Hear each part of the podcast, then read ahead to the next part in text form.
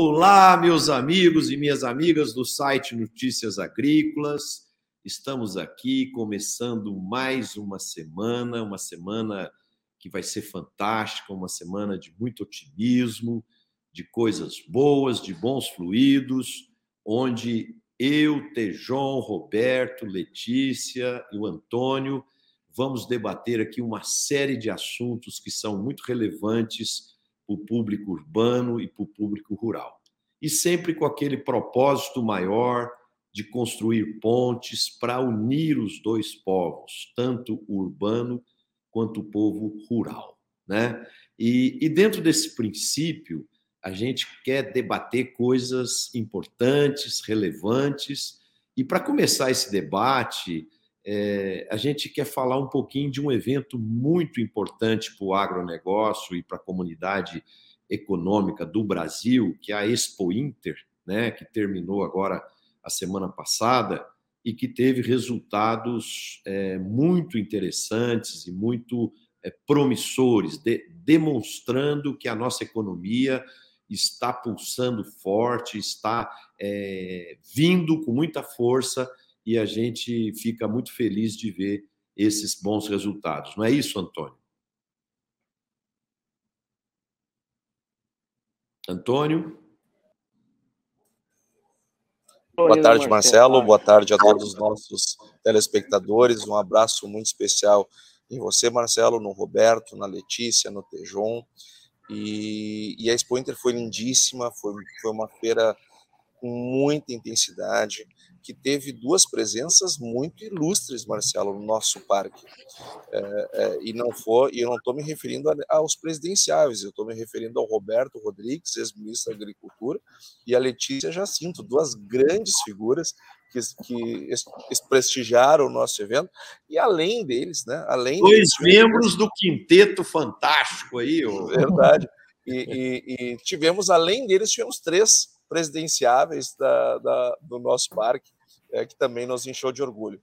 Nós tivemos recorde absoluto de público, é, nós tivemos vendas é, que ultrapassaram os 7 bilhões de reais e teria seguramente passado de 10 se nós tivéssemos crédito, né, que se o setor de máquinas agrícolas não estivesse tão uh, ainda dependente das operações do BNDES, já, já tivesse evoluído para as questões de mercado de capitais.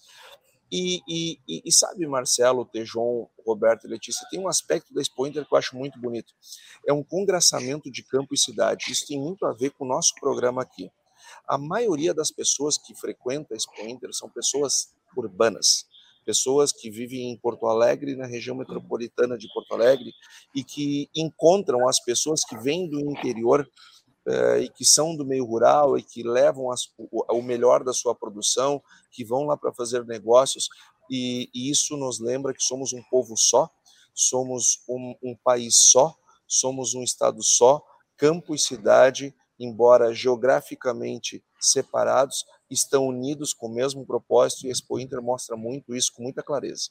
Ô, Antônio, é, eu queria fazer uma provocação aqui para você e para os nossos colegas esse dado que você apresentou e que poderia ter chegado a 7 bi, é, eu não consigo. 10, 10.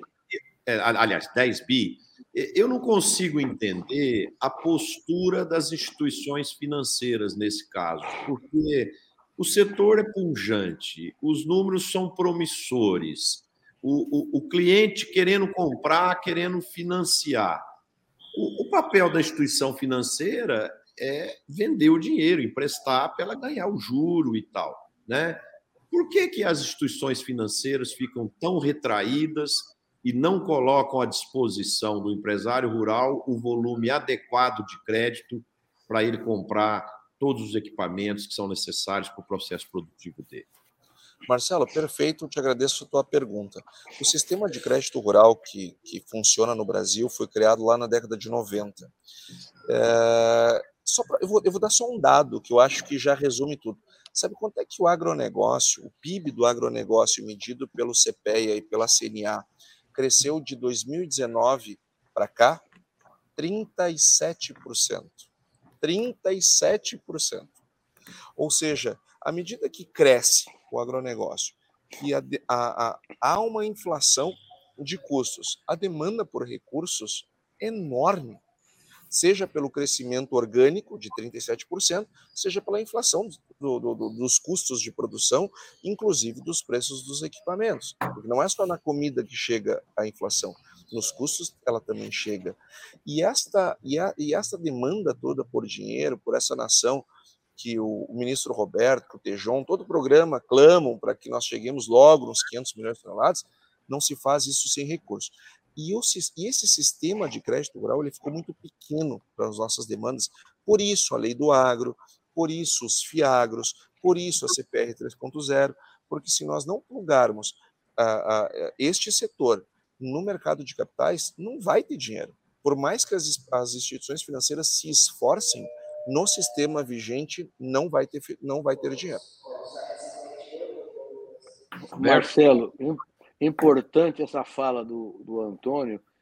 Eu só queria chamar a atenção aqui para um fato importante também, que é a participação das cooperativas de crédito no cenário de crédito rural no Brasil. Já responde com praticamente 20% do crédito rural no Brasil, as de crédito, os bancos cooperativos. É uma coisa muito pequena, com uma característica. Hoje tem quatro bancos cooperativos: o Cicred, o Cicobi, o Unicred e o Cressol, os principais. Se somássemos todos eles num único sistema de crédito, para ter uma ideia, Marcelo, já seria o sexto maior banco do Brasil. Então, realmente, o setor cresceu muito, muito na linha que o Antônio está dizendo. Cresceu o agronegócio espetacularmente nesses últimos anos, mas o crédito cooperativo também. E aí se deve, em grande parte, à regulação que nós fizemos abrindo a filiação é, para a de crédito de qualquer pessoa que estivesse interessada no processo. Foi feito esse negócio em 2005. Então, realmente, o, crescimento do de crédito é espetacular, do tamanho do que o Antônio falou, do agronegócio brasileiro. Ah, aliás, Marcelo, só para completar isso que o ministro falou e, e, e dando e dando guarida, uh, as cooperativas elas estão tão engajadas nesse processo da mudança do crédito rural que, inclusive, as cooperativas de grãos entraram no mercado de capitais com muita força. Então, se está buscando é, alternativas, mas todo o crescimento tem suas dores e tem, e tem o, o cada um tem seu tempo. E para é, dar um mas... exemplo, viu, Marcelo, só para dar um exemplo que estou dizendo aqui agora, e também do que o Antônio está dizendo, na integração rural urbana, na Expo Inter desse ano, quem inaugurou uma, uma, uma sede nova espetacular foi a Unicred. E a Unicred é o sistema de crédito da Unimed, dos médicos. Então, é, é exatamente intercooperação, rural e urbano somando na Expo Inter. Aliás, aqui uma, um comentário também relevante. Eu estive na Expo Inter com o ministro Sidney Lima, um velho e grande amigo, querido amigo, e, e só fazer uma referência, a filha dele, que é a Beth Sidney Lima, é a gestora da Expo Inter. Aliás, é um trabalho espetacular. Em três ou quatro meses ela botou de pé aquela feira, que é um, um marco na história do agronegócio brasileiro. A Expo desse ano realmente é fantástica. O, o Roberto, mas o que, o que me deixa ainda desconfortável aqui nesse contexto é o seguinte: se tinha demanda para 10 bi e fez só 7 de negócios, e antes da gente começar o programa, o Antônio estava dizendo que 20% desse valor, ou seja, um bi e meio, foi feito com recurso próprio, e de uma certa forma reduz o capital de giro do agricultor ou do pecuarista e faz ele ficar mais imobilizado, eu não consigo entender por que, que as instituições financeiras que estão fazendo um esforço tremendo para abrir agências, contratando gente, buscando se fortalecer para expandir seus negócios no agro. E aí você está lá num evento dessa magnitude, onde o cliente quer comprar, quer operar, e ninguém dá o crédito? É, será que o medo é inadimplência? Qual, qual seria a preocupação? Não, é, é a falta do BNDES. É a falta do BNDES. O setor de máquinas agrícolas, infelizmente, Marcelo, ministro Letícia e Tejon, está viciado em BNDES e não consegue virar página. O setor químico, o setor das indústrias químicas, as revendas de insumos, as cooperativas de crédito, as cooperativas de grãos, as tradings já se plugaram no mercado de capitais já há algum tempo. Com certeza. Isso, as empresas de máquinas agrícolas diferente de financiar, né? Estão atrasadas, Marcelo. Estão atrasadas. Não funciona, não funciona. Tem que buscar outros caminhos. Não é, Tejon? Ou, ou, ou você concorda aí, Tejon? Como é que é? Olha, meus caros amigos, eu estou preocupado, viu?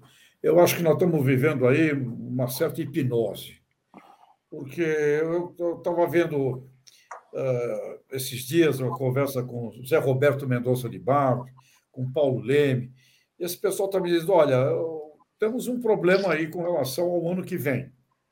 O ruptura de cadeia produtiva vendeu máquina, mas eu sei que tem muita indústria com máquina parada que não tem, não tem componente para terminá-la. Tem um problema de ruptura aí de, de, de supply chain. As máquinas usadas dobraram de preço. Então, acho que a gente está assistindo aí uma coisa que a gente tem que tomar cuidado, muito cuidado, até porque uh, uh, há uma insegurança uh, importante com relação a insumos, fertilizantes, etc. Outra coisa, o chinês Onde tem qualquer indício de Covid, para tudo. Vai diminuir a economia chinesa nesse próximo ano, sem dúvida. Os Estados Unidos. Com certeza. Vai entrar numa recessão longa e profunda. Né?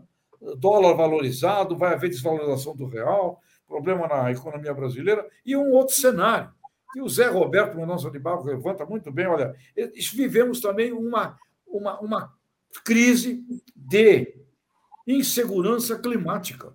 Hemisfério norte com tremendo de um problema, podemos ter problemas graves aqui, e não esquecendo que nos últimos dois anos perdemos 40 milhões de toneladas de grão.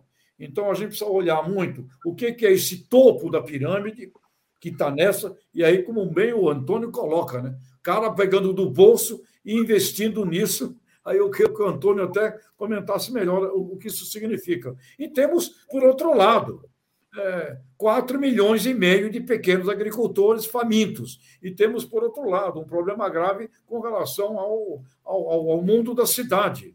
E um estudo que eu vi da BAG, de 2011 a 2020, a agricultura, a agropecuária cresceu 32,5%. Porém, o PIB brasileiro apenas 2,4%. Eu acho que nós precisamos chegar numa equação de como é que esse campo e cidade se conversam muito melhor.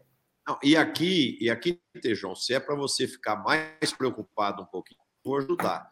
A, a crise de energia que está ocorrendo na Europa, né, com o desligamento do gás russo, é, é, muito grande. Hoje os russos falaram que só vão religar o gás é, quando a Europa tirar as sanções econômicas.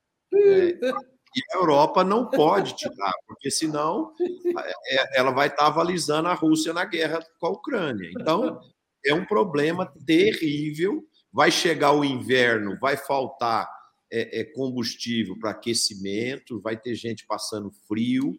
Já tem indústria na Alemanha parada por falta de energia. Né? Então, o cenário global realmente tem esses pontos críticos que são preocupantes. Marcelo, conversei hoje com o pessoal árabe, almocei com eles, perguntei o que, é que vocês acham do conflito ucrânia. Sabe que me disseram? Vai virar um outro Afeganistão, não vai acabar nunca, vai ficar uma coisa lá longa. É. Marcelo, essa, essa preocupação que, que você trouxe aí também é um dos desafios do agro, que é a parte de gestão, né? Gestão, governança, inserir esses menores, é, existem abismo né, dentro do, do agronegócio. E esses desafios são sempre perguntados para a gente, Queria voltar um pouquinho no tema da, da Expo Inter, porque eu tive o grande prazer, na verdade, de estar lá com uma equipe é, daqui de Barretos e do Sul também, todos associados do Sul, com o, o de olho no material escolar. Então, a gente esteve lá na segunda e na terça na Expo Inter, fiquei super impressionada com a feira, participo dessas feiras aqui é, perto, o AgriShow e das cooperativas, e a, e a Expo Inter, ela é diferente. Ela, além de Além do parque de máquinas, tem todos os animais, né? É, tem todos os restaurantes, tem palestras, ela é extremamente dinâmica, viva e até de noite uh, tinha reuniões, festas e tudo que tinha tinha para ter numa feira, né? Muito, muito bonita. Fiquei impressionada com os gaúchos. Ô Letícia, e as crianças que você levou lá e acompanhou e mostrou, eram crianças do Rio Grande do Sul ou, ou houveram crianças que foram também de outras regiões? Foi o seguinte, Marcela, a gente levou oito escolas, eram 14 no início que a gente tinha contactado, acabaram indo oito, né? 360 crianças em dois dias, todas do Rio Grande do Sul. Mas teve algumas que viajaram assim sete horas para chegar lá. Então, é, deu para fazer um mapa do público, da diferença das regiões também do Rio Grande do Sul, diferença de interesses. Tinham agricultores pequenos, tinham crianças. No, no, último dia, chegaram 100 crianças, que a maioria vinha de um assentamento do MST perto de Porto Alegre.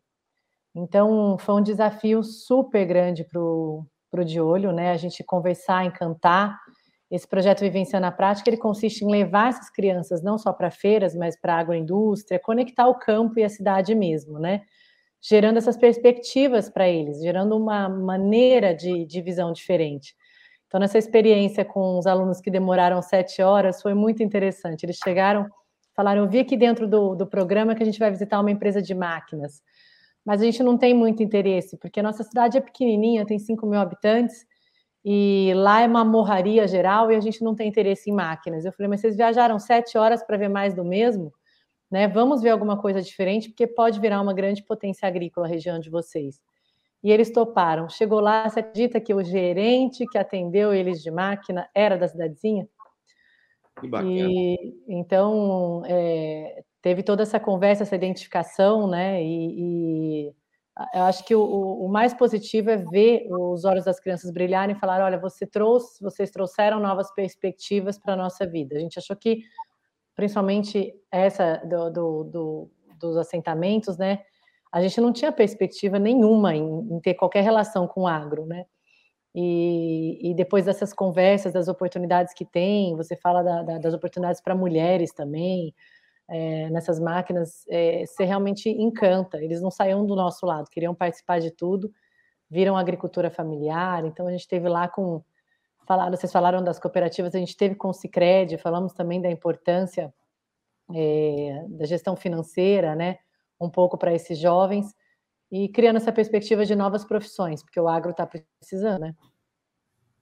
Com certeza, com essas máquinas de última geração aí, tem uma demanda incrível aí de, de, de gente jovem que tem habilidade com tecnologia da informação e mundo digital para poder e modelos Ô, Letícia, estão aí disponíveis Letícia, de Oi. Letícia, eu estive lá depois de você e você fez um sucesso lá, viu? Parabéns, viu, filha? Realmente o de ouro fez um, um arraso lá na, da Expoenta. Está de parabéns pelo trabalho realizado lá. Todo mundo admirando o seu trabalho. Parabéns, Pedro. Ai, que é, bom. É Tivemos é bastante apoio da, da Farsul também, da Secretaria de Agricultura. E, mas esse negócio de, de, de, de emprego, né? A gente estava tá, lendo aqui, né? O setor do agronegócio emprega 20% do, da força de trabalho brasileira. E só nesse mês de julho criou 16 mil vagas. Mas a gente ainda precisa de muita mão de obra capacitada, né? Então, desenvolver essas crianças é impressionante a quantidade de empresas que nos procuram, uh, procura o de olho por conta disso. Letícia, está faltando mão de obra especializada. Como que a gente faz para melhorar a educação para que esse profissional chegue e consiga ser encaixado no mercado de trabalho é, o mais rápido possível, né? Então... Eu, eu queria resgatar um ponto que ficou aberto aqui na nossa discussão. É o seguinte: nós tínhamos inicialmente um viés de otimismo do público do agro comprando máquinas. Como o Antônio disse, se tivesse mais recurso, teria comprado muito mais, né? E nós tínhamos um contraponto alerta do Tejon aí que 2023 pode ser um ano recessivo, de crises e de problemas. É, então aí eu faço a pergunta para nós refletirmos e tentarmos clarear isso melhor para os nossos internautas.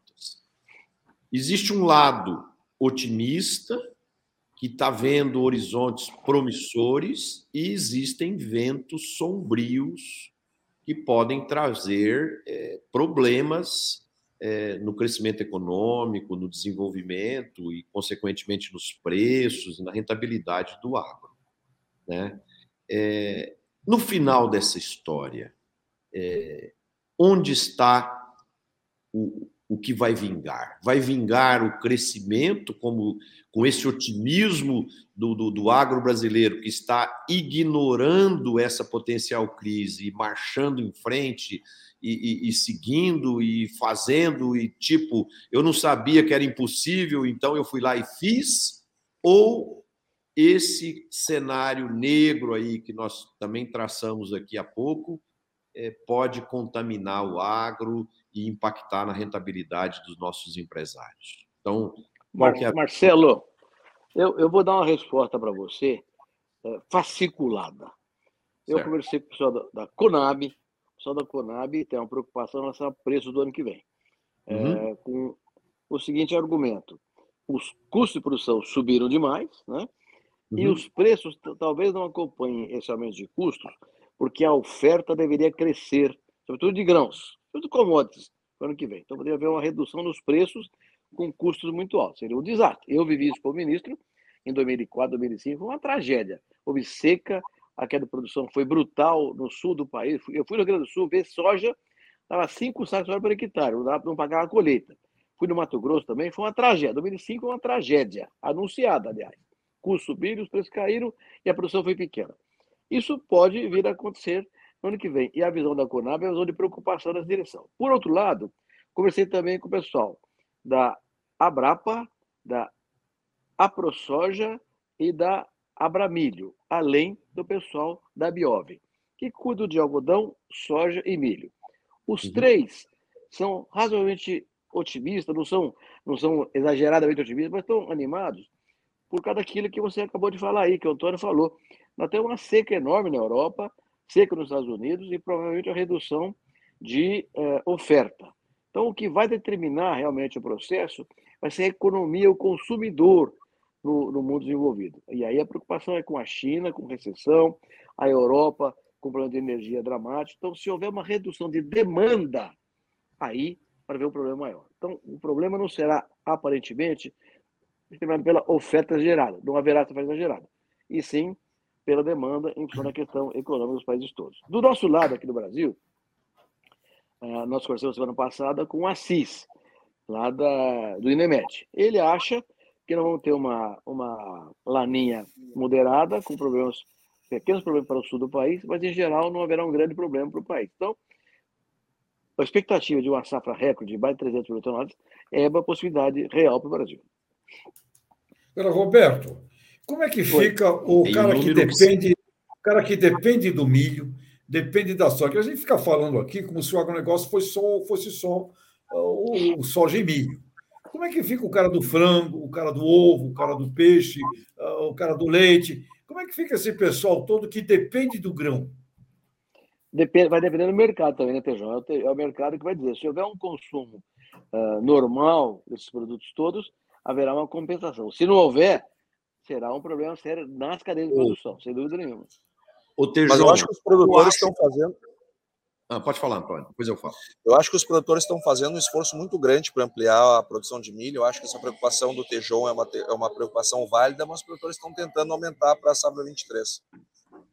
É, eu, eu, vejo no caso do milho uma certa preocupação, porque, por exemplo, agosto, o Brasil é, bateu recordes aí de exportação, né? 7, 7 milhões e 7,55 milhões de toneladas, cresceu comparado com o mesmo mês do ano passado, acho que 83%. Né? Então, um crescimento robusto nas exportações de milho, isso vai enxugando o, o, os estoques internos, né? E, e aí, a, apesar que a gente teve uma safrinha aí muito boa, foi muito muito é, positiva, mas vale a pena o produtor, já que o Tejon colocou nesse ponto, vamos ampliar o viés da nossa discussão. Para quem é produtor de frango, produtor de suíno, de peixe, que demanda rações e tal, é importante ficar de olho aí nessas questões do milho, porque a oferta está justa, né? Tem muito milho também indo para processos de, de, de bioenergia, de etanol, né? Então, ficar atento nessa lei de oferta e demanda aí, para poder fazer a sua estratégia, seu planejamento, evidentemente, eventualmente já fazer compras antecipadas, né? eu, é, pelo tudo que eu estudo e vejo, os estoques estão ficando, é, as ofertas e demandas vão ficar mais justas aí, né? Não teríamos que ter, Marcelo, Roberto, Antônio, Letícia, uma coisa mais, mais assim, é uma crise, é um problema. Não deveríamos ter assim, vamos fazer um fomento de grão, independente desse. Não é o agricultor tomando para si essa responsabilidade, esse risco. Não teríamos que ter, vamos fazer 20 milhões de toneladas arrendando terra inútil, que é degradada, que ninguém faz nada. Vamos fazer um estoque, porque vai faltar grão. Eu acho que vai faltar grão. A gente tem, tem um mundo querendo comprar. E eu fico preocupado, porque é, tomara que não dê problema de clima. Mas não deveríamos ter um plano especial de segurança para produzir, independente das decisões. Os agricultores sozinhos vão tomar o risco. Deveríamos, não deveríamos ter uma ação de segurança é, para grão brasileiro? É, eu, eu acredito que as entidades de classe do agro, juntamente com o Ministério da Agricultura, deveriam se unir para fazer, trazer esse protagonismo para o Brasil em relação à oferta global de alimentos. Quer dizer, nós já somos relevantes, mas nós poderíamos fazer isso que você está falando, Tejon, sem problema nenhum. Bastaríamos que nós tivéssemos ações de liderança para chamar é, para nós essa articulação. Né? Eu concordo com você, porque essa articulação acaba sendo pelo próprio, por cada agricultor, vai tomando sua decisão e no final soma tudo, aí tem mais oferta ou menos oferta e tal, né? Então, é, é, seria importante uma ação concatenada do Ministério e das entidades. Marcelo, eu queria trazer um ponto uh, de, uma, de uma conversa que eu tive na Expo Inter com uma figura que eu admiro demais, demais, demais, que é o Guilherme Ribeiro, presidente da Conab. Ele esteve conosco, assim como o ministro, assim como o presidente da República, e, e ele assiste o nosso programa. O presidente da Conab um, assiste. Um abraço para o Guilherme lá. Vamos convidar ele para vir aqui. Nosso programa. E ele, e ele lembrou daquele episódio em que eu falei que a, a, só, só havia um milhão de reais para fazer levantamento de safra. E que para o tamanho do Brasil isso não é nada. Com um orçamento de 4 trilhões e 600 bilhões de reais do, do Brasil, um milhão para levantar safra é nada. Só que também nós temos que ver o seguinte: o trabalho que o Guilherme, que o Sérgio Desenho, toda a equipe da Conab estão fazendo para modernizá-la, para que nós possamos ter os números corretos, os números reais. Infelizmente, a Conab, por um período, ela foi é, é, capturada por um determinado grupo político e hoje, e hoje são técnicos que estão no comando. E olha, a Conab está melhorando muito, está evoluindo muito e nós não vamos conseguir tomar as grandes decisões que temos que tomar enquanto setor, seja na esfera pública ou privada, se não tivermos números corretos para trabalhar. E a Conab está fazendo um grande trabalho sob a liderança do presidente Guilherme Ribeiro, para quem eu mando um abraço. Pessoal, eu queria aproveitar e colocar duas perguntas do público aqui. O Nicolau Calfá é, escreve aqui: daqui a dois meses acontecerá a COP27. Como está a preparação do Brasil para comportar-se como nação protagonista? E outro comentário do Harry, Harry da Já, se eu não estou enganado, próximo da eleição presidencial. Quais os pontos de atenção para quem vai comandar o Brasil? Duas questões dos nossos internautas amigos aqui. Posso começar com a primeira? A, CNA ela está se preparando bastante para essa COP 27. Ela já esteve na COP 26. Na COP 27, na, na, na, na COP 27, nós vamos ter a repetição da, do grupo de Coronívia, que discutia agricultura de baixo carbono, e o Brasil saiu da COP26. Uma pena que a mídia não tratou isso no Brasil com a grandeza que o assunto merece, mas a agricultura do Brasil e o programa de agricultura de baixo carbono ficou como exemplo mundial. E as entidades estão se preparando bastante para mostrar e retratar o Brasil real, que é um Brasil que produz muito, mas com preservação do meio ambiente. CNA e as federações estão se preparando bastante para essa COP27. Antônio, mudou é... um pouquinho a pauta, não vai? É segurança alimentar agora, né? A preocupação. Não, a COP27 vai ser determin, vai ter definido o funcionamento do mercado de carbono. Qual a instituição vai tomar conta. Então, tem realmente uma, uma visão muito clara dessa questão do mercado de carbono. E aí, o Antônio está certíssimo, a CNA está trabalhando, a OCB também, e a academia também. Nós temos lá no GV Agro o, o Daniel Vargas, que está trabalhando essa questão, discutindo isso com vários grupos, e irá também ao Egito participar da COP27. Agora, a, o segundo ponto, o segundo, é, o segundo... ponto que, que, que o Harry colocou, é, acho, acho que é uma questão fundamental, ele colocou muito bem. Nós vamos ter uma eleição daqui a um mês, né? E ninguém fala sobre esse tema uh, de estoques públicos ou privados, como é que vai ser a participação do Brasil no Senado, vamos alimentar o mundo. Não há, uma, não há um projeto, não há uma estratégia, Tejão, que é uma coisa que nós falamos aqui todo dia. Uma estratégia definida, com metas claras. Não obstante, o trabalho da Conab, foi muito bem colocado agora pelo Antônio, define a expectativa de 308 bilhões de toneladas de grãos no ano que vem. Mas depende do clima, depende do crédito, depende de uma série de fatores que ainda não estão é, muito claramente definidos. Então, o que falta é agora uma estratégia. Estoque, por exemplo, é uma questão discutível. Estoque público é uma coisa, estoque privado é outra coisa. O governo vai fazer EGF ou vai, vai estocar ele mesmo? Então, são temas que têm que ser tratados com clareza para o próprio governo. Então, mas aqui tem um ponto importante na pergunta dele. Eu imagino que ele se coloca assim: vamos supor que eu estivesse em dúvida e eu quisesse ver o programa de governo de cada candidato e, e, através da estratégia do plano de governo de cada um, eu iria escolher o meu candidato, vamos dizer assim. Né? E, e a gente não vê isso. A gente vê o, é, o debate.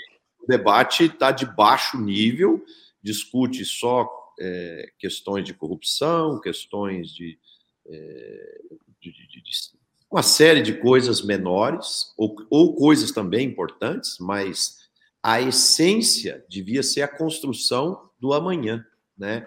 E a gente... É mais bate, hein, Marcelo? É mais bate do que debate, né? É. é e cacetada, hein? Mas o ministro Roberto Rodrigues trouxe no, nos programas atrás aí uma, uma preocupação com a, a, a taxação das exportações, né? Então, a gente tem alguns pontos aí que prejudicam o agro, é, sendo debatido, apesar de estar superficial, né? É verdade.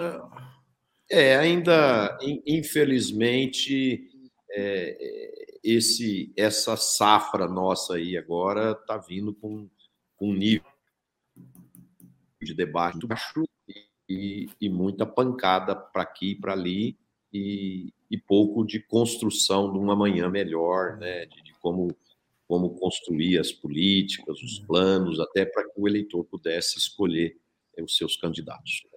Tem outro, outro internauta aqui, o Tadeu. Tadeu, bela pergunta. Hein? Ele diz: ah, o mais importante, exigência de capacitação. Capacitação, cada vez mais necessária como fator de produção do alavante. É a questão do, do Tadeu aqui. É, não há dúvida. No nível, sobretudo no nível médio profissionalizante, que está muito importante crescer no Brasil. Está faltando isso. Não, não, não há dúvida, pessoal, porque nós estamos com máquinas, com técnicas, com processos cada vez mais especializados, cada vez mais detalhados, e isso exige pessoas cada vez mais treinadas e melhores educadas, em primeiro lugar. Estou falando em ensino formal, escola, que é o trabalho que a Letícia faz de olho no material escolar primeiro nós temos que melhorar a escola. E o, porque o que está acontecendo hoje? O sistema S, o Senar, em particular, ele está trabalhando para formar uma pessoa, mas ela chega lá, ela não tem o conhecimento básico. Então, a, às vezes, o Senar tem que fazer o, o, trabalho que a escola deveria estar fazendo. Isso é muito grave para quem tem as pretensões que o Brasil então, tem, preocupação de espaço. Então, mas o que, já, o que é triste nessa história é que essa roda já foi arredondada e inventada, né? Por exemplo, a Coreia, há 40 anos atrás, era um país subdesenvolvido, investiu pesado em educação, tem lá os percentuais do PIB coreano que foram investidos em educação, e a Coreia é um país de primeiro mundo hoje, de alta tecnologia, de qualidade de vida, de eficiência e assim por diante, né? E nós não estamos querendo copiar os bons modelos. Né? Não, não queremos mesmo. E o Brasil é um país que investe em educação. o que não está completamente correto. Nós temos que investir em aluno, nós temos que investir na pessoa, no ser humano, e não na escola e não no professor. Nós criamos um sistema de educação que é bom para o professor, e eu não sei se é bom para o aluno, diferente do que aconteceu na Coreia. Nós não temos metas, nós não temos bons ranqueamentos internacionais, a nossa educação, a, a, a capacidade dos alunos de aprendizagem está cada vez pior e nós estamos entregando gerações de, de analfabetos funcionais. Antônio, bom para o professor, mas depende hein, de qual professor e onde. Antônio. Na, na verdade, dinheiro Olha, não é uma coisa. Opa. Olha, Antônio, o, o livro Segue a Tropa, que lancei agora há poucos dias, tem um artigo de junho de 2012. Há 10 anos. Chama Gente. O primeiro parágrafo parece que você falou agora, Antônio. Um dos temas mais repetidos nas rodas, instituições ligadas ao bem empresarial, é a crescente falta de mão de obra qualificada, capaz de permitir a produção sustentável, competitiva de produtos que disputam o mercado com concorrentes internacionais. Dez anos nós estamos falando agora de mão de obra, sobretudo no nível técnico profissional. Não, e, eu acho que antes um fato, um fato agravou ainda essa situação, porque os, os, os, alunos ficaram em casa, não puderam ir para a escola, é, nem todos têm conexão com internet e, e, tal. Então, eu, eu já li estudos que o índice de educação nosso regrediu barbaramente ainda com a pandemia. Então, se nós já estávamos mal, né, agora estamos com mais problemas. Marcelo, um, isso tudo é verdade, mas assim, não falta dinheiro, falta método de fazer. As crianças muitas vezes não estão naquela, nem elas não estão aprendendo, elas estão sem interesse nenhum de vir para o setor. É muito é. grave a maneira como o setor é colocado dentro dos materiais didáticos. Então, e não só o setor do agronegócio, os setores é, que movem a economia é, do país no geral. Então, essa história da, da, da, do jovem sair com vontade de resolver aqueles desafios, de, de crescer com essa esperança, tem sido tirado. Eu acho que isso é a parte mais grave mais do que faltar dinheiro para especialização e etc. Tem trabalhos lindíssimos no Brasil, tem coisa boa acontecendo, mas falta esse interesse, essa vontade de seguir, sabe aquela vontade de continuar estudando, de continuar se aprimorando, com uma perspectiva para esse jovem. Então, acho que é isso Olha, que a gente tem que voltar para os valores e, e devolver isso para as nossas crianças. Então, eu acho que a gente precisa também aqui uma coisa importante. Tem empresários que fazem extraordinárias escolas. Fundação Suji Nishimura, em Pompeia, é um espetáculo.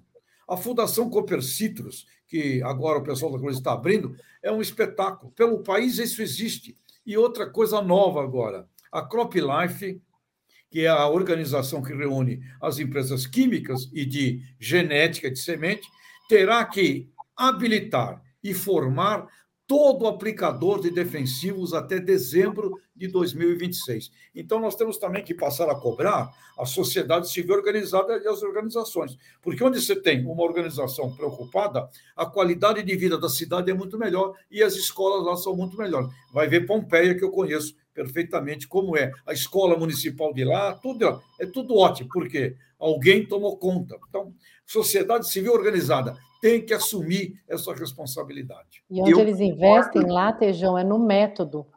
É no método, é a volta do resgate desses valores. A gente está indo para lá agora em, em outubro, próximo, com cinco editoras, e são 25 pessoas que estão indo pelo De Olho no Material Escolar, lá junto com, com a Fundação Nishimura, para entender esse método e espalhar para o Brasil. Eu concordo com o que você falou, que a, a sociedade tem que se movimentar e, e, e, fazer a sua parte também. Isso é uma grande verdade. Agora, o que a Letícia falou é muito grave, porque quando ela fala que as crianças não estão vendo perspectivas, não estão tendo motivação para ir para a escola, aí eu, eu, aí eu volto que o, o problema da educação nossa é muito sério, porque cabe a um pai, a uma mãe que tenha boa educação, mostrar para o filho quanto que a educação é importante na construção do futuro dele, na construção de uma oportunidade melhor, de ter uma profissão melhor, né? Então, aí volta no ciclo vicioso, quer dizer, imagina um pai e uma mãe deseducados, eles não conseguem orientar bem seus filhos, que, por sua vez, vão ter essa desesperança citada aí pela Letícia. Né? Então, volta de novo: tem problema de investimento, tem problema tecnológico, tem problema de capacitação do professor, tem problema de infraestrutura da escola, tem lugar que tem dinheiro, mas não tem aluno, tem lugar que não tem dinheiro, não tem aluno, e, ou seja, está desorganizada a cadeia da educação no Brasil. Bom, né? Mas tem lugar bom também. Tem. A gente tem. Precisa. Dar, a generalização é um drama. Generaliza, todo mundo se vitimiza. Tem problema, tem conversão, tem erro, mas tem lugar bom. Onde está bom é um exemplo extraordinário para todo mundo copiar. Olha, esse negócio aí me lembra uma frase que eu vi outro dia, duas pessoas conversando, e uma falou assim: É, um dia nós vamos morrer. é verdade, mas nos outros não. Os outros vão estar vivos. Então, eu acho que isso aí, tudo, tudo acaba, Tejão, caindo num velho assunto nosso.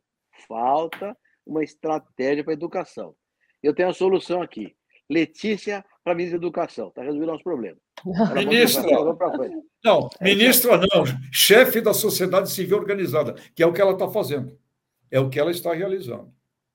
Vai mais rápido, né, Tejão, essa, essa, essa estratégia. É isso mesmo. É com a sociedade não, civil que a gente aí, mobiliza. Aí volta na discussão política, né? Ah, ele, Letícia é um exemplo. O problema que você vê na discussão dos partidos políticos eles estão preocupados em se manter no poder, eles não estão preocupados em educar o jovem e tal. Né? Aí que é a questão. Ah, é, cooperativa. Cooperativa, cooperativa é uma casa educadora. Cooperativa educa, educa, educa, educa. Cooperativa é um exemplo. Sabe que tem também é, grandes fronteiras brasileiras crescendo, né, é, agrícolas. E a oportunidade desses bons métodos, com bom material, é, entrar nessas fronteiras agrícolas, eu acho que a gente tem, tem que fazer uma expansão educacional no Brasil com bons exemplos, igual o Tejão tá, é, citou. É até para isso que a gente tem estudado isso daí, Tejão, não só aqui dentro do Brasil, como fora.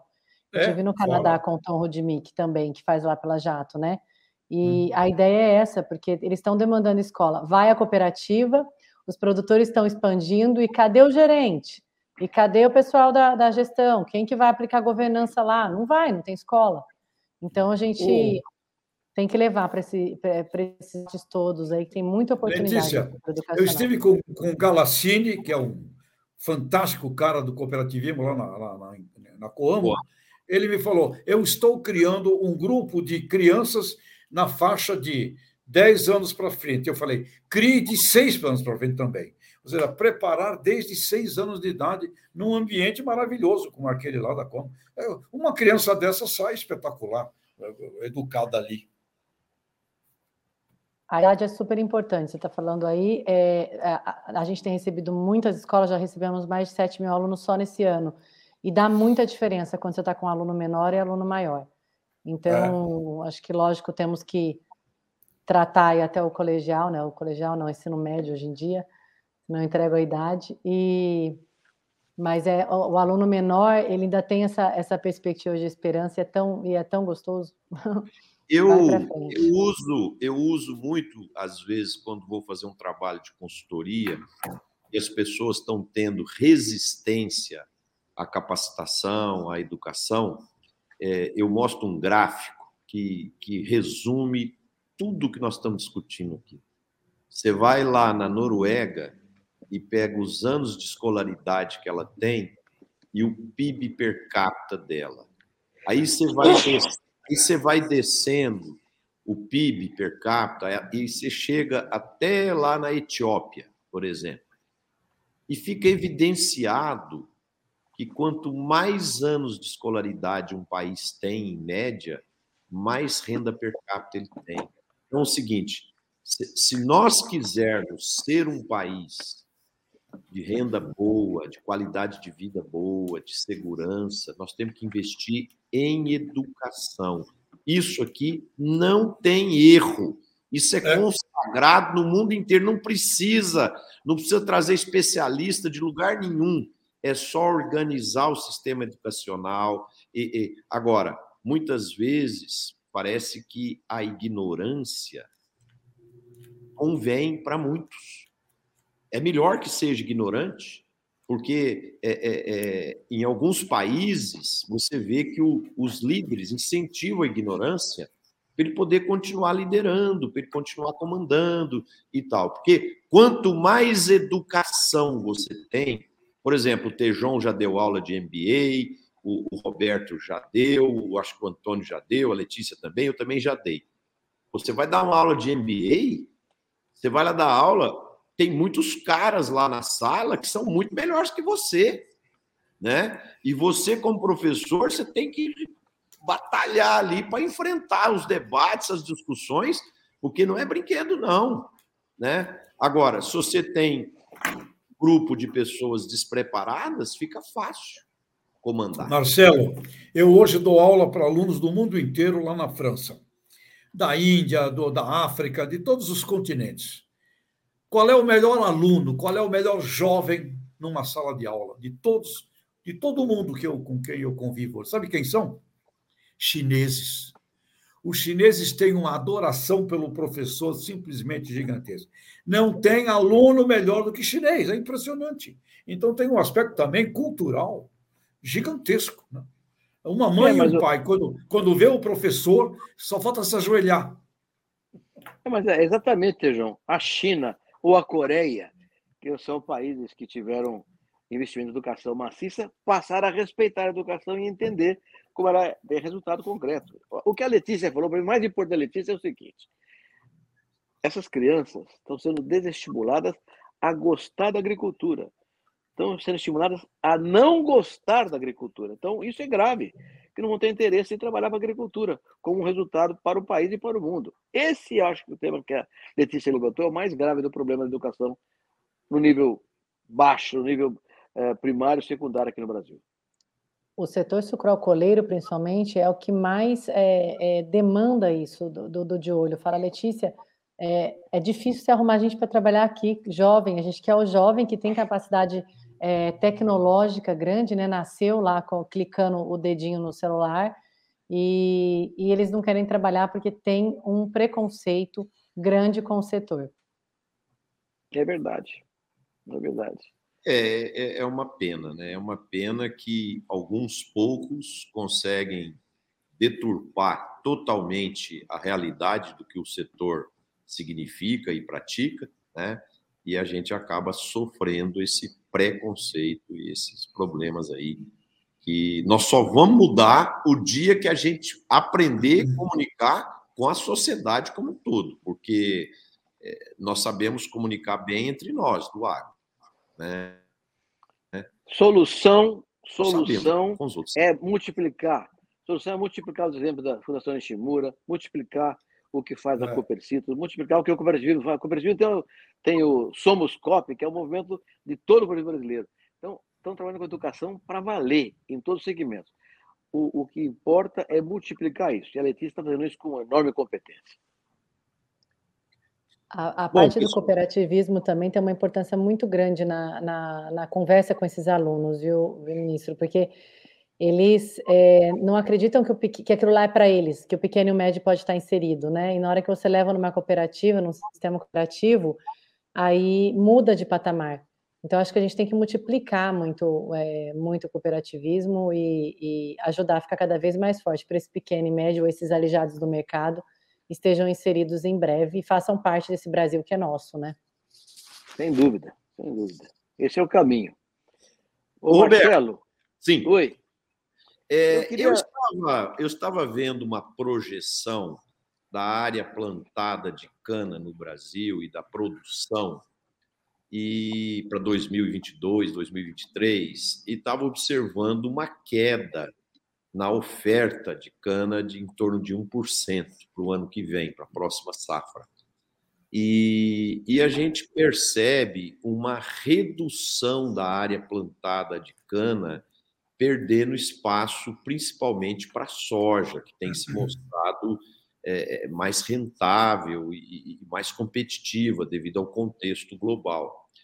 É, na sua visão, que está faltando para o setor sucrocoleiro, é, é, é, que é um setor tão importante para nós, tão, tão relevante na produção de bioenergia, e, e N coisas que, que, o setor desenvolve na geração de empregos e tal.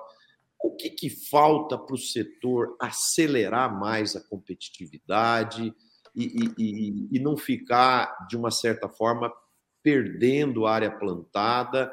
E, isso tem que ser estancado, né? Porque a produtividade também da cana-de-açúcar tem uma certa estabilidade é, não tem um crescimento tão significativo nos últimos aí 20 anos.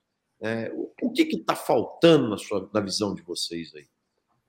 O Marcelo, esse é um tema, um tema que eu conheço bem. Né? Eu sou produtor de cana aqui no interior uhum. de São Paulo. Nós estamos vivendo um ano trágico, Marcelo. A verdade é a seguinte: nos últimos cinco anos, a, a média de chuva aqui é 1.320 milímetros por ano desde os anos 61 tem um problema que nós fazemos. Nos últimos cinco anos, choveu 1.050, ou seja, faltaram 300 milímetros por ano durante cinco anos. Então, você tem um, um nível de solo freático baixo, número um. Portanto, seca. Né? Número dois, o ano passado uma geada brutal. Brutal. A geada ano passado pegou duas geadas, na verdade, uma em junho e outra em julho, que matou o canavial. Matou, não é que quebrou a produção, matou. Hoje, o número de falhas no canavial é maior do que 15%, quando a média é em torno de 5% normalmente. Morreu o canavial com a geada. E mais a seca. Então a produtividade é muito menor do que a expectativa. Estamos tendo uma quebra esse ano, aqui na região de Ribeirão Preto, em torno de 15%. A produtividade caiu, caiu 15%. Ora, como a cana-cultura é semi-permanente, em que você tem que manter uma quota, você tem que reformar todo ano 15%, 13% da área toda para poder manter a produção equilibrada, como caiu a produção por causa da seca geada do ano passado, está fazendo o quê? Reformando menos área. Para quê? Para ter mais cana para entregar. você não consegue eh, fazer a sua renda, tá certo? Então, reforma menos área para poder. E a produtividade para frente depois, né? Porque então você, você vai prolongando. Por exemplo, uma geada, uma seca da cana, não se resolve de um ano para o outro. Três, quatro, cinco anos para resolver. Então, é um processo lento. Enquanto o estudo acontece, dois fatores surgiram a mais. Um é o que você falou, preços muito bons para soja, para amendoim, para milho, para algodão. Então, há uma área de cana que está sendo destinada para a produção de soja, ou milho, ou, ou grão. Mas não é, não é muito importante, Marcelo. Ela, é, ela tem um relevo uh, razoável esse ano, mas é a circunstância. Isso vai não vai ser uma coisa permanente. Então, não me preocupo com a permanência. Agora, há outras coisas, como ação de governo. Por exemplo, agora, o, o, o CEBIL, por exemplo. O RenovaBio criou o sistema de CEBIL, que é um mecanismo muito interessante para previsibilidade do setor canaveiro, alcooleiro no Brasil. Espetacular. Com o CEBIL, que é um fator que explica como você pode participar na linha de sustentabilidade, da preservação da, da, da sequência de carbono. Agora o governo querendo mudar o CEBIL. Então, o, o Bill, cujo grande mérito é dar previsibilidade, está sendo afetado pelo atual ministro de Minas e Energia, que é mudar o Renovabil. Então, você tem uma, uma, uma insegurança uh, do ponto de vista político, de política de governo, porque combustível é uma coisa que o governo se preocupa, né? é, é uma coisa de ter estratégia para isso. Então, de repente, o governo mexe numa coisa, está dando certo, fazer uma bobagem que vai perturbar o setor. Então, essas coisas todas se somam. E, por último, tem um tema de caráter científico também, de caráter genético. Você faz variedades novas de grão, soja, milho, com, com pouco tempo, porque são a, a, os cromosomas têm muito menos genes que o da cana. Então, a, uma, uma, uma nova variedade de, variedade de cana demora muito mais tempo para ser gerada do que os grãos. Então, a produtividade também, você não tem investimento, não tem renda, não tem renda, não tem investimento em ciência. Com pouca ciência, não cria variedades novas. Então, é um problema é, que vai criando uma, uma, uma bola de neve, Marcelo. E eu espero sair disso brevemente, porque é, é muito, muito triste a situação para quem estou pela Vieira. Roberto, não estão sempre aprontando alguma contra o Renovabil? Não, não, não, existe uma coisa que parece que toda hora tem algo contra, estão aprontando algo para prejudicar o Renovabil?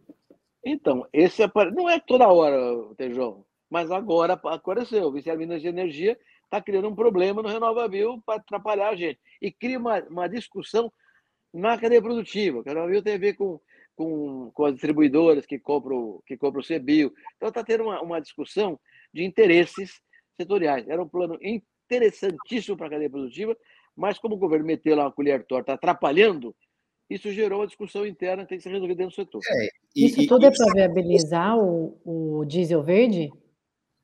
Isso não, aconteceu não. com o biodiesel também, né? Quando estava para passar para 13%, baixaram para 10%, né? Por cento, é. dura, quer dizer, então complicado. É complicado, mas falta uma política estável, basicamente é isso, a política estável que dê previsibilidade que o Renovabil deu. Agora estão querendo mexer no Renovabil. Uma atrapalhação boba do lado do governo, que está atrapalhando o setor inteirinho. E a, e, a, e a questão climática afetou duramente a produtividade agrícola. Tá. Dentro dessa, dessa temática do, do Renovabil, eu já estava vendo que foi publicado um mapa que mostra a expansão da capacidade de esmagamento de soja dos Estados Unidos. Né? Eles querem expandir em 17 mil toneladas, milhões de toneladas, até 2026, aumento de 25%. E isso é para produzir uh, mais Vai. biodiesel através do esmagamento de soja, né? A técnica que usa o óleo vegetal, mas a injeção de gás natural. Isso é um lobby das petrolíferas? A gente não tem alternativas melhores que emitem menos gás de efeito estufa? Mas as petrolíferas não são muito a favor do, do, do biocombustível, não, viu, Letícia? Ah, Desse diesel verde? Nunca, não, a Petrobras nunca foi favorável a, a álcool, a biodiesel, porque é, você, você compete com o petróleo, tá certo? Então, é um tema. Mas nesse caso ele junta os dois, né? É uma maneira, é uma técnica diferente e quem tem essa técnica parece que é só a Petrobras, né? Que é usa o óleo vegetal, mas a injeção de gás, não é a transesterificação do biodiesel. É, aí, aí nós vamos precisar de um professor de química aqui para explicar bem aí esse processo, mas é, é o que o Roberto falou, geralmente as empresas de petróleo elas convivem com a bioenergia, mas elas não dão muita prioridade, não. O negócio delas é o petróleo. Não acho muita graça. É, não e falando, muita graça, né? É, e falando em petróleo, o petróleo hoje fechou aí ao redor de 96 dólares o barril, e, e, e vai ter uma reunião da OPEP agora, estão tentando, porque o petróleo caiu de preço, né? ele estava bem mais alto, agora já estão tentando é, é, é, reduzir a oferta, né? diminuir um percentual lá de oferta de barris o preço subir de novo. Então é, é muita manipulação, é muito jogo. É, realmente, é, eu costumo dizer que ser empresário ele precisa gerenciar as informações que estão em volta da porteira da fazenda para fora, porque tem muita coisa que acontece lá de fora que define o sucesso ou insucesso do negócio deles dentro da porteira. Né? Então, é por isso que é muito importante que o agricultor, o pecuarista esteja sempre muito bem informado para fazer boas escolhas e tomar boas decisões. Bom, gente, estamos caminhando para o final do nosso programa. Hoje o debate foi, foi gostoso, foi aquecido e o tempo passou rápido, né? Então, Tejão, sua mensagem final aí, amigo. Pessoal, estarei em Santa Catarina, quarta, quinta e sexta-feira, tratando de biogás, com as cooperativas de lá no Oeste, com o pessoal da Aurora, o Neivor, grande turma lá do Sistema Aurora, biogás. Dá para fazer um monte de energia lá com, com essa coisa aí, viu? Vamos nos ver lá em Santa Catarina nessa semana. Legal, Tejão. Roberto? Marcelo, eu acho que hoje nós temos dois importantes resultados da nossa conversa aqui. O primeiro é uma consagração de um tema, já tratamos 500 vezes, que é o tema da educação. Não, não tem solução para um país sem ciência, sem tecnologia, sem inovação. E não tem inovação, tecnologia e ciência sem educação. Então, nós estamos tratando de uma questão primordial para o país. Eu acho que o que a Letícia está fazendo no, no De Olho é uma das coisas mais importantes da contemporaneidade política brasileira. E é uma, é questão que tem que ser ampliada com mais poderes de olho, incorporando as editoras, como a gente está fazendo, os colégios, para que todo mundo participe desse processo, que é o futuro do Brasil. Sem educação, não tem ciência. Sem ciência, não tem progresso. É isso aí, Tejão. É isso aí, Marcelo. É isso aí, Letícia. Legal, Roberto. Letícia? Também queria agradecer a todos aqui, todos os ouvintes e os nossos colegas aqui. por essa oportunidade, mas é trazer uma, essa provocação da educação. Eu acho que a gente tem que garantir, é, Marcelo, Tejon e, e professor Roberto, que as fontes desses materiais, as fontes sejam científicas, públicas e atualizadas. Eu acho que é o principal, que esse aluno tenha fontes, é, é, esse aluno, esse professor tenham ferramentas para que ele possa é, estudar, que são né, verídicas. E, ao mesmo tempo, provocar todo o nosso setor aqui para abrir as portas, para receber mais o setor educacional. Esse gap está tão grande que a gente vai precisar juntar a mão, igual o Tejão falou aí, como sociedade civil, uh, para poder fazer essa transformação, entendeu? Senão a gente tem que ganhar velocidade. Antes que a gente ganhe outro tombo na educação. Então, a gente precisa ganhar velocidade e fazer isso da maior, com a maior rapidez possível. Todo mundo pode ajudar. Legal. Beleza, com certeza. Bom, eu queria fechar o programa aqui agradecendo os nossos internautas que nos assistiram. Quem gostou, bota um like aí no programa, compartilhe com seus amigos, inscrevam-se nos nossos programas, é, para que o programa se torne cada vez mais conhecido e nos ajude aí na divulgação. É, eu, antes de vir aqui para o programa, eu passei rapidamente ali por uma notícia que eu achei muito interessante, uma pesquisa que a Mastercard fez com potenciais turistas, e 81% deles disseram que estão abertos e gostariam muito de conhecer sistemas produtivos, visitar fazendas, conhecer como funciona o agronegócio, como funciona todo o nosso processo produtivo. Quer dizer, então, é, eu acredito que, além da produção, existe uma oportunidade diferente aí para os nossos empresários rurais começarem a pensar e enxergarem um pouquinho além da montanha. É, de repente, amanhã nós podemos ter receitas, né? É, de, de turismo, levar pessoas para mostrar como funciona a produção de soja, como funciona uma produção de semente, como funciona a hibridação de um milho para poder fazer uma semente de milho, como que funciona a, a, a produção do gado de leite, como que faz as melhorias genéticas. Então, existe um caminho aí muito interessante para ser é, pesquisado, analisado como uma fonte adicional de receita para o negócio. É a melhor isso. forma de comunicação do que essa, Marcelo? É, verdade. Marcelo, né? o Marcelo, Marcelo, você está falando uma coisa tão relevante que eu não posso perder a oportunidade. Há muito tempo eu visitei as cooperativas do mundo inteiro, fazendo né, a Aliança Mundial Cooperativa, visitei o mundo inteiro. E eu vi, por exemplo, na Holanda, as cooperativas de leite tinham quase uma terça parte do resultado oriundo de turismo rural. As pessoas iam visitar e pegaram um, bezerrinho no colo, tiravam o leite de uma vaquinha e aprendiam a fazer o queijo, aí vendia o queijo, vendia a faca, vendia... Era, um, era o turismo de um sucesso enorme. Na Espanha, você tem as cooperativas de vinho que tem metade da renda no turismo. Assim também, aqui na Argentina. Então, há um turismo rural. Em São Paulo já tem turismo rural, na região de Campinas, uh, Atibaia, já tem turismo rural acontecendo. Mas é, ainda precisa ter uma, essa, essa, esse conceito que está colocando aí.